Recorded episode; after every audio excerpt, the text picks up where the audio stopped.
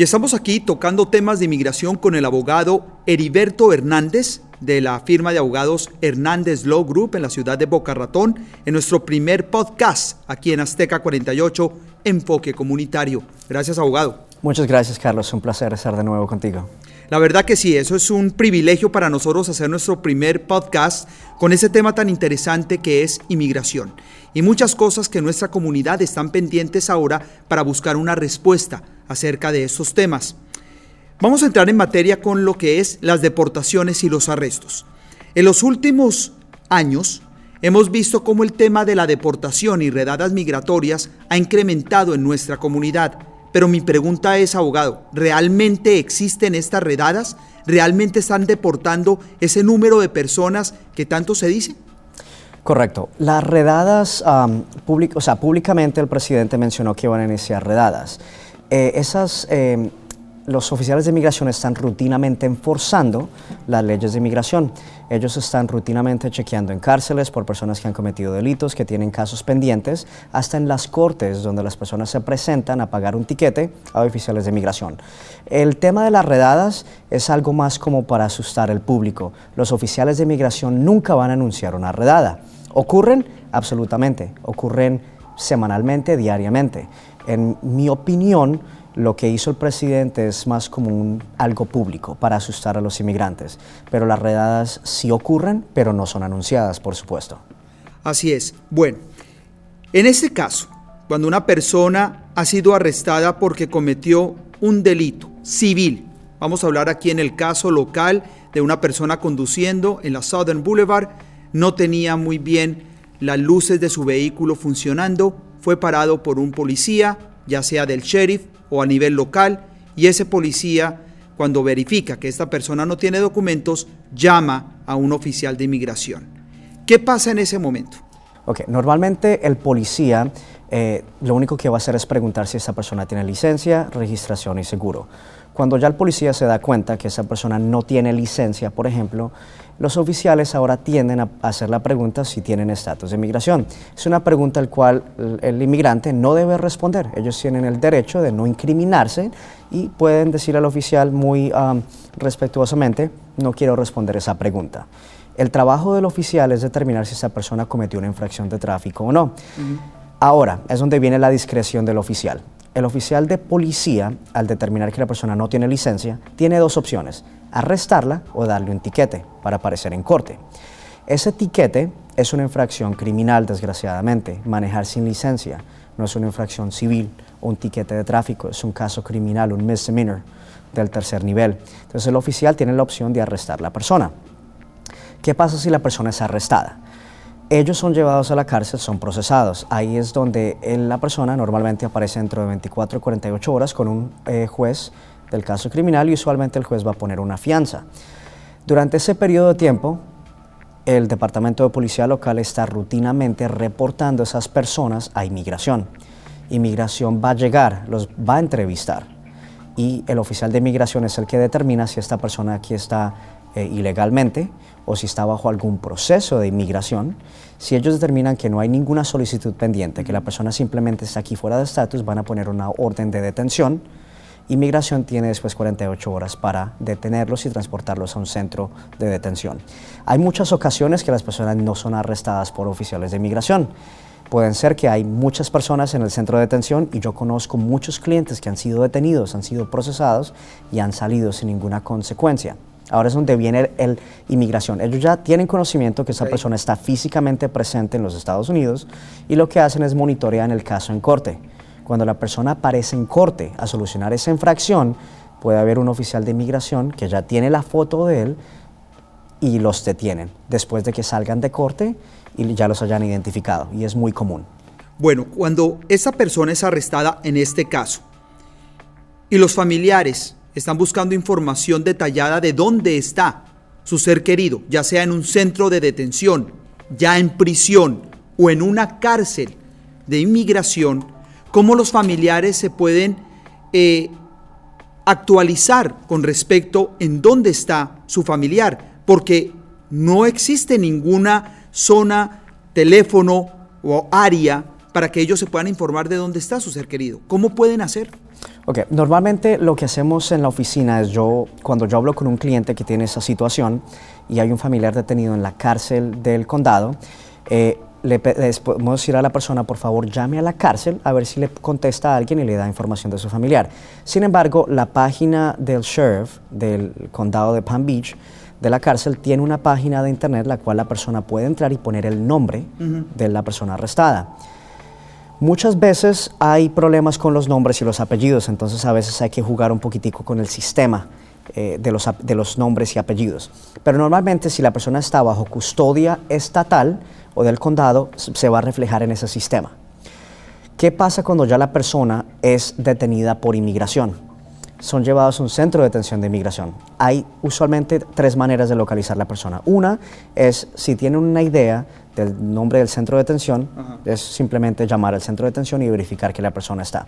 También ICE tiene una página de internet que es ice.gov y hay una parte donde la persona puede entrar para localizar a una persona detenida bajo custodia de inmigración. Lo pueden localizar bajo nombre, país de origen y fecha de nacimiento.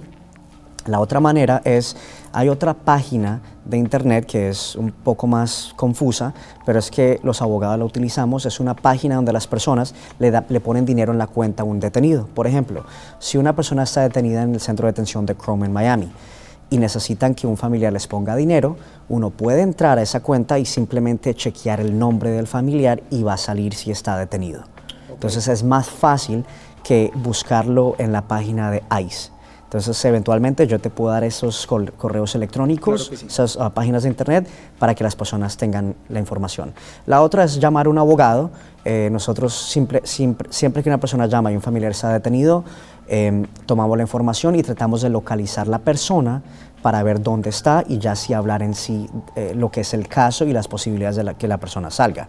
Muchas veces en los casos criminales, cuando una persona es detenida, por ejemplo, eh, y está en custodia del condado y la familia sabe que la persona está detenida en Gun Club, aquí en Palm Beach, a veces la persona pasa a custodia federal dentro de la misma cárcel, entonces a veces no se refleja en el sistema del condado. Y eso pasa muchas veces cuando las personas han tenido problemas de migración previamente, entonces los pasan dentro del mismo centro de detención a custodia federal. Y los marshals los tienen bajo custodia en otra sección de la cárcel, pero no se refleja en el listado de personas detenidas. Y por eso nosotros los medios de comunicación no podemos ver la identidad de las personas que han sido arrestadas porque sí, ya pasaron a un nivel federal donde ya impide localmente ver en dónde está. Correcto, en ciertas ocasiones hemos tenido que ir a la cárcel personalmente eh, con una licencia o un documento de la persona para identificar y determinar que esa persona está en custodia eh, federal dentro del condado, que es un extraño, pero es muy común. Abogado, mi siguiente pregunta es acerca de que si realmente están deportando a los criminales, porque hemos visto en los últimos años o meses que hay muchas personas que han sido deportadas, sí, porque son ilegalmente en este país, pero que no han cometido delitos. Así que realmente, ¿cuál es la verdadera balanza entre esto? Ok, en este momento, eh, la administración del presidente Trump, cuando él fue elegido y entró en poder en el 2017, pasaron un memorándum. Este memorándum básicamente decía que todas las personas dentro de Estados Unidos eran una prioridad para inmigración. Eso es a diferencia de el término de Obama. Obama tenía ciertas prioridades, se enfocaban en cuatro categorías. Personas con récord criminal, con antecedentes eh, terroristas o conexiones con grupos criminales, personas que hayan entrado múltiples veces a los Estados Unidos y la última prioridad eran personas que recién habían entrado a los Estados Unidos. Entonces, ¿qué pasa? En ese tiempo, si inmigración tenía contacto con una persona que simplemente estaba aquí legalmente, ellos tenían la discreción de correr su récord. Si no hay ningún récord criminal, los dejaban salir. Ahora todo mundo es prioridad. Una persona que haya cometido actos criminales, que tenga una convicción previa o que simplemente sea aquí legalmente. Entonces ahora todo mundo cae dentro de esa misma prioridad. No hay una discriminación o una discreción de los oficiales de ICE. Por eso ahora muchas veces personas son arrestadas porque están en el lugar equivocado, al sitio equivocado. Muchas veces hay redadas que están buscando a una persona específicamente o un grupo de personas y caen otras personas que están ahí inocentemente. En años anteriores, los oficiales tenían discreción y los dejaban ir. les tomaban huellas y determinaban que no tenían ningún antecedente criminal, los dejaban quietos. Ahora no Ahora los oficiales tienen esa obligación de detener a cualquier persona que haya roto las leyes de inmigración. Excelente, gracias por, por darnos esa información. Pero, ¿qué pasa con las personas cuando caen en un fraude migratorio? Cuando tratan de hacer sus propios papeles de una manera legal y esas compañías que están ahí para robarle a la comunidad les hacen cometer un delito. ¿Qué pasa con eso? Ok, en ese, en ese caso, cuando una persona, em, el primer paso es buscar un abogado que revise los documentos, que se dé cuenta del tipo de proceso que aplicaron. El tipo de fraude más común es eh, una aplicación de asilo, porque cuando la persona somete una aplicación de asilo, usualmente es elegible para un permiso de trabajo en 180 días. Estos eh, negocios utilizan el asilo como esa vía más rápida de sacarles un permiso de trabajo y hacerles promesas de que califican para una residencia en el futuro. Cuando la persona siente o, tiene el temor de que ha caído en ese esquema de fraude, lo mejor es buscar un abogado para que el abogado obtenga todo el récord de la aplicación. Cuando las personas ya verificaron en sí que cayeron en un fraude y que la aplicación es fraudulenta, lo que deben hacer es simplemente ser totalmente honestos con los oficiales de inmigración. Si los notifican para una entrevista de asilo, explicar al oficial lo que ocurrió. Lo mismo en corte de inmigración. Si ocurre eso, es la mejor arma es la honestidad y los jueces entienden porque esto es muy común que haya tanto fraude migratorio y el, y el abuso de las aplicaciones de asilo específicamente. Excelente abogado. Y ya para finalizar esta entrevista en nuestro podcast, vamos a hablar acerca de DACA el programa de acción diferida que en este momento el futuro está en las manos de la Corte Suprema. ¿Eso es algo similar a lo que está pasando con el TPS? No, no. Ok, DACA, el problema de DACA es que fue pasado por una orden ejecutiva del presidente Obama. Lo que argumentan los, los ah, republicanos es que el presidente Obama violó la constitución al usar una acción ejecutiva, sobrepasar la autoridad del Congreso y pasar lo que ellos determinan que es una ley, que le otorga un tipo de acción deferida a muchas personas. Los republicanos exigen es que la Corte Suprema determine si esa acción de Obama fue constitucional o no. Y si la Corte Suprema determina que, fue no, que no fue constitucional, DACA lo revocarían. Entonces ahora el dilema es, la Corte Suprema no está mirando si es justo o no que DACA eh, quede en pie. Lo que están mirando es las acciones del presidente al pasar esa acción diferida, si él violó la constitución de los Estados Unidos. ¿Y el TPS entonces? ¿Qué pasa con el TPS entonces? Entonces el TPS también sería lo mismo. Es basado en la necesidad de esos países de tener esa ayuda temporal. Cuando ya el gobierno determina que esa ayuda no es necesaria, lo revocarían. Entonces ese es el problema. El TPS no le da a la persona un estatus permanente, simplemente le da la autoridad de quedarse acá, trabajar, tener un permiso de trabajo, pagar taxes y tener la opción de, en ciertas ocasiones, pedir un permiso de viaje. Entonces, todas las personas que tienen TPS, les aconsejo, pidan ese permiso de viaje porque al momento de entrar están entrando con inspección. ¿Qué significa eso? Que si en el futuro se casan, un hijo ciudadano los pide o les ofrecen como una visa de trabajo, pueden hacer un ajuste en los Estados Unidos porque ya curaron esa entrada ilegal originalmente. Y entonces, eh, ¿qué nos quedaría entonces con todos esos temas migratorios? ¿Será que tenemos fe de una reforma migratoria, abogado? Es muy dudable, Carlos. El, ahora estamos en las manos del Congreso de los Estados Unidos y hay una división total en los demócratas y los republicanos. Básicamente todo está por el momento detenido en cuanto al tema de inmigración. Lo único que se oye ahora es eh, los cargos formales contra el presidente, pero no están pensando en la necesidad de estos millones de personas que están aquí sin estatus.